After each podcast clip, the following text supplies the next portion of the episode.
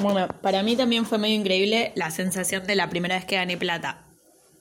Que mm, como que estábamos de viaje por el norte con unas amigas y nos hicimos amigos de medio novias también, de unos eh, hippies que, que hacían macramé. Y entonces como que nos pusimos a, hacer con ellos pulseras de macramé. Y yo empecé como a pasar ofreciéndolas y de repente se vendían. Y se vendían y se vendían y se vendían cada vez más caras, ponerle que en ese momento a 30 pesos, que era un montón en ese momento. Y, nada, como que yo me empecé a cebar un montón, ya no me quise separar nunca más de ellos.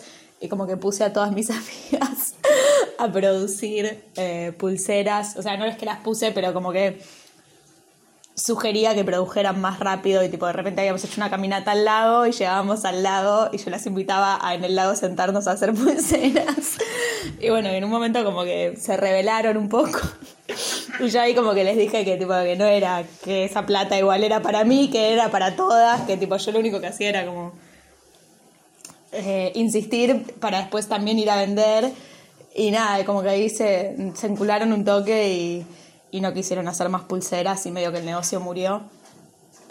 Pero bueno, siempre como me voy a acordar esa sensación de estar pasando por alrededor, porque nosotras ni siquiera estaba, o sea, nosotras estábamos acampando al lado de un camping, muy ratas también, bueno, muy adolescentes, muy 18 años. Estábamos acampando al lado de un camping, entonces usábamos el baño y las instalaciones del camping, pero no pagábamos. Entonces nunca me voy a olvidar de entrar al camping como si estuviera siendo hospedada ahí adentro y caminar por el borde de la pileta charlando con todos los hombres que tomaban sol y que todos me compraran pulseras y volver con un montón de plata y que, o sea, en, el día de vacaciones en vez de haber gasto hubiera ganancia y estar como fascinadísima con eso y, y bueno, y como eso me llevó después a que el negocio muriera. Así que eso para mí también fue un poco increíble.